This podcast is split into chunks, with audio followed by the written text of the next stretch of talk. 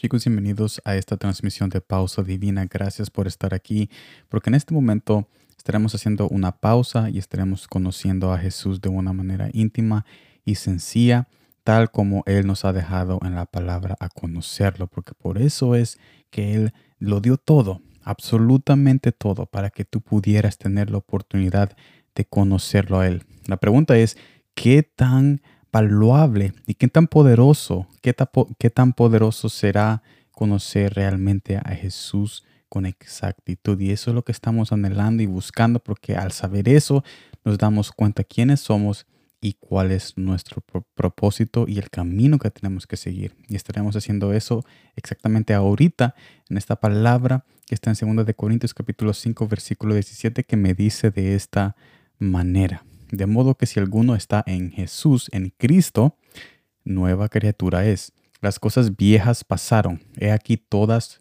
son hechas nuevas. Cuando Jesús dijo que todo es nuevo en Él, también significa que los dolores y los sufrimientos ahora son nuevos. Pero ¿qué quiero decir con esto? Esto me lleva al primer punto.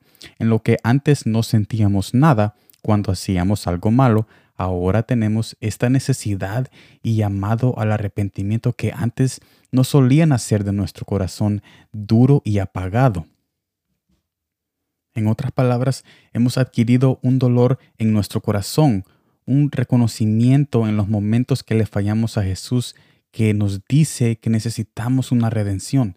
¿Será que este nuevo dolor es bueno? Por supuesto que sí, porque eso significa que estamos viviendo una nueva vida en Él. Y eso es lo que necesitamos tener, una nueva vida en Él, en nuestros corazones, un nuevo corazón y un nuevo pensamiento y un nuevo, una nueva conciencia que nos dice que ahora no somos cualquier persona, ahora no estamos dormidos, no estamos apagados, somos ahora personas con esos avisos, con esos avisos que cuando nosotros nos alejamos, cuando nosotros tropezamos, nosotros somos llamados a reconocer ese mal momento y no, y no pasarlo por alto y olvidarnos y ignorar que Jesús quiere cambiar y redimir nuestros corazones cada vez que nosotros tenemos esas dificultades en nuestro camino diario.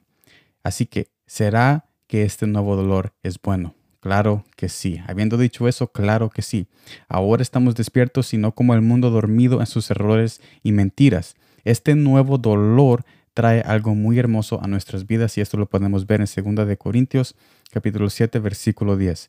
Porque la tristeza que es según Dios produce arrepentimiento para salvación, de que no hay que arrepentirse, pero la tristeza del mundo produce muerte. Para resumir, esta transmisión y este mensaje muy especial, podemos ver de que Jesús es nuestro despertar a la verdad y también que Jesús convierte nuestro dolor en salvación a esta nueva vida que nosotros hemos comenzado. Y si no has comenzado, yo te invito a comenzar, porque si tú te quedas en esta vida terrenal, entonces, como dice el pasaje, va a producir muerte, y no solo muerte física, pero también muerte espiritual para tu corazón, para tus pensamientos y aún va a afectar tu hogar. Pero si tú aceptas esta invitación a esta nueva vida en Cristo, claro, hay dolores y van a haber angustias, pero Él estará ahí personalmente para, para recordarte de que no estás solo y de que esta nueva vida,